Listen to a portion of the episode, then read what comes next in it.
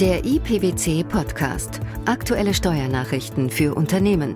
Informativ, kompakt, verständlich. Herzlich willkommen zur sechsten Ausgabe des IPWC Podcasts, den PWC Steuernachrichten zum Hören. Wir haben für Sie wieder wichtige Informationen zu Neuerungen im Steuerrecht. Unsere heutigen Themen Sanierungsklausel gestoppt. Verlustverrechnung bei Körperschaften. Fuhrpark für Privatfahrten. Bundesfinanzhof bestätigt mehrfache Anwendung der 1%-Regelung. Nicht-Anwendungserlass. Verpflegung von Hotelgästen als Nebenleistung zur Übernachtung.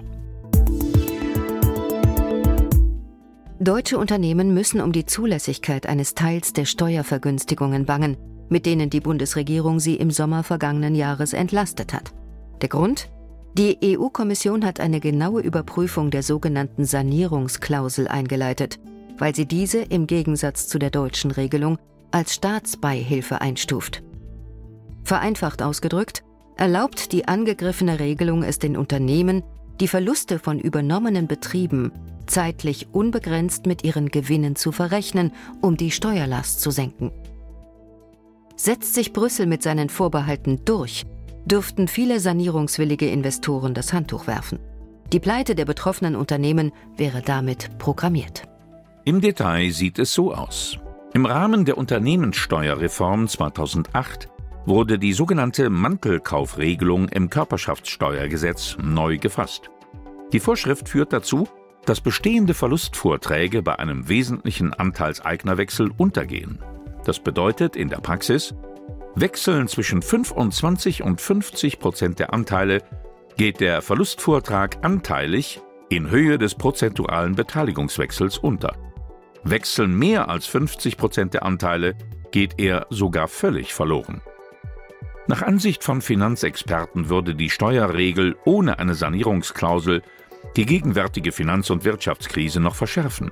Für den Gesetzgeber ist das Grund genug, die stark einschränkende Regelung durch eine Sanierungsklausel abzumildern, welche die Verlustvorträge im Sanierungsfall erhält.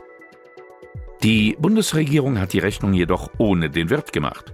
In diesem Fall die Europäische Kommission. Nachdem sie bereits Anfang des Jahres ihre Zweifel bezüglich der Vereinbarkeit dieses steuerlichen Privilegs mit dem gemeinsamen Markt geäußert hatte, stoppte sie jetzt die Anwendung der Sanierungsklausel und leitete ein förmliches Prüfverfahren ein.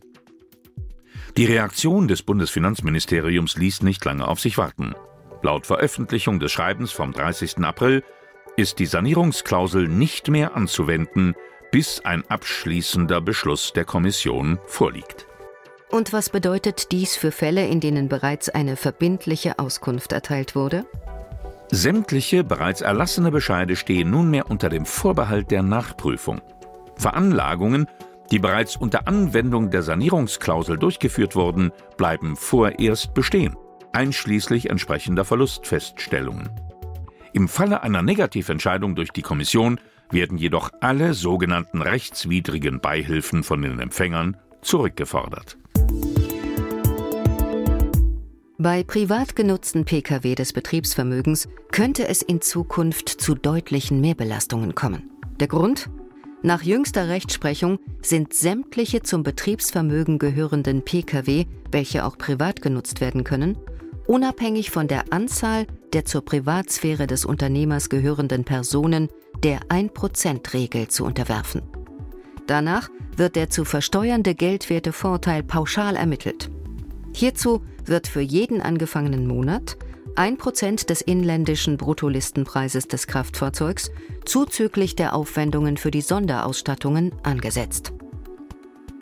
Dabei war bislang nicht eindeutig geklärt, ob die 1%-Regelung auf alle zum Betriebsvermögen gehörenden Fahrzeuge einzeln, also mehrfach anzuwenden ist, wenn nur eine Person die Fahrzeuge auch privat nutzt. Die Finanzverwaltung hatte für diesen Fall eine Anweisung erlassen, dass die 1%-Regelung nur einmal anzuwenden sei, und zwar auf das Fahrzeug mit dem höchsten Listenpreis. Im nunmehr vom Bundesfinanzhof entschiedenen Fall hatte sich das Finanzamt an diese Order nicht gehalten und bekam vor Gericht Recht. Nach Auffassung der obersten Finanzrichter ist die 1%-Regelung auch dann auf jedes vom Unternehmer privat genutzte Fahrzeug anzuwenden, wenn nur der Unternehmer selbst verschiedene Fahrzeuge zu Privatfahrten nutzt. Ganz genau. Die 1%-Regelung ist grundsätzlich auf jedes betriebliche Fahrzeug einzeln anzuwenden, das auch privat genutzt wird. Die Vorschrift im Einkommensteuergesetz regelt zwar nicht ausdrücklich den Fall, dass mehrere Fahrzeuge in einem Betriebsvermögen auch privat genutzt werden. Sie geht nach Ansicht des Gerichts jedoch erkennbar von einer fahrzeugbezogenen Bewertung der Nutzungsentnahmen aus.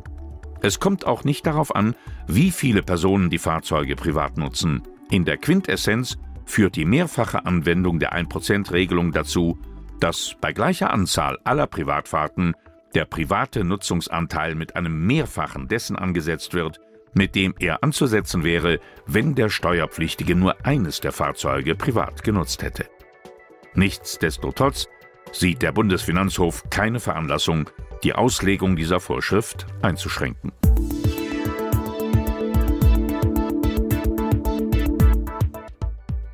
Werden mehrere Fahrzeuge im Betriebsvermögen privat genutzt, rechnet sich das Führen von Fahrtenbüchern. Nur dann werden die Privatanteile auch mit den tatsächlichen Kosten besteuert. Die Verpflegung von Hotelgästen ist eine Nebenleistung zur Übernachtung. Zu diesem Ergebnis kam der Bundesfinanzhof in einem Urteil, das er Anfang letzten Jahres gefällt hatte. Wieder einmal beschäftigten sich die obersten Finanzrichter mit der Frage, ob es sich bei Kost und Logis steuerlich um eigenständige Leistungen handelt. Die im Streitfall von einem Veranstalter im Rahmen einer Pauschalreise mitverkaufte Beköstigung von Hotelgästen sei eine Nebenleistung zur Übernachtungsleistung. Die Verpflegung gehöre zu den traditionellen Aufgaben eines Hoteliers, begründete der Bundesfinanzhof seine Entscheidung. Umsatzsteuerlich bedeutet das, dass die Leistung am Ort des Hotels als ausgeführt gilt. Nach mehrmonatigem Dornröschenschlaf sieht das Bundesfinanzministerium die Sache allerdings anders. Die Berliner Behörde veröffentlichte kurzerhand einen sogenannten Nichtanwendungserlass. Damit weist sie die Finanzverwaltung an, die Grundsätze des Urteils des Bundesfinanzhofes nur im konkret entschiedenen Sachverhalt zu berücksichtigen und nicht auf vergleichbare Fälle analog anzuwenden. Das ist eine Praxis, die sich bei für den Steuerzahler günstiger Rechtsprechung mittlerweile eingebürgert hat. Ja, und das heißt nun Folgendes. Nach dem Berliner Nichtanwendungserlass sind die vom Gericht angeführten Kriterien allein nicht ausreichend, um die Verpflegungsleistung als Nebenleistung einzustufen. Vielmehr sei entsprechend den Regelungen in den Umsatzsteuerrichtlinien davon auszugehen, dass die Verpflegungsleistungen beginnend beim Frühstück über die Halb- und Vollpension bis hin zur All-Inclusive-Verpflegung für den Leistungsempfänger einen eigenen Zweck darstellen. Die Verpflegungsleistung diene also eben nicht nur dazu, die Übernachtungsleistung unter optimalen Bedingungen in Anspruch zu nehmen. Für diese Argumentation spreche auch, dass mancherorts Übernachtungen ohne Verpflegungsleistungen angeboten werden, manchmal selbst ohne Frühstück. Als weiteren Beleg für ihre These werteten die ministerialen Entscheidungsträger außerdem, dass Art und Umfang der Verpflegungsleistungen in der Regel vom Hotelgast frei wähl- und buchbar wären. Für die Umsatzsteuer bedeutet dies, dass die Verpflegungsleistung bis zum 31. Dezember 2009 als selbstständige Leistung an dem Ort ausgeführt wird, von dem aus der leistende Unternehmer sein Unternehmen betreibt. Seit dem 1. Januar 2010 richtet sich die Besteuerung dann nach dem Ort, an dem die Verpflegungsleistung vom Unternehmer tatsächlich erbracht wird. Der europäische Rückpfiff bei der Verlustverrechnung im Sanierungsfall, die mehrfache Anwendung der 1%-Regelung bei Firmenwagen und die umsatzsteuerliche Behandlung von Verpflegungsleistungen im Hotelpaket waren die Themen unserer sechsten Ausgabe des IPWC-Podcasts den PwC-Steuernachrichten zum Hören. In unserer nächsten Ausgabe erfahren Sie dann wichtige Neuigkeiten zu folgenden Themen. Erleichterungen für Konzerne. Das Umwandlungsgesetz wird wieder geändert. Deutschland wegen Diskriminierung ausländischer Pensionsfonds verklagt. Anwendung des subjektiven Fehlerbegriffs auf dem Prüfstand. Geänderte Rechtsprechung in Wegverlegungsfällen.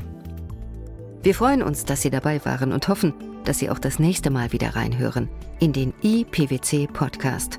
Steuerliche Beiträge zum Nachlesen finden Sie in der Zwischenzeit im PwC-Portal unter pwc.de.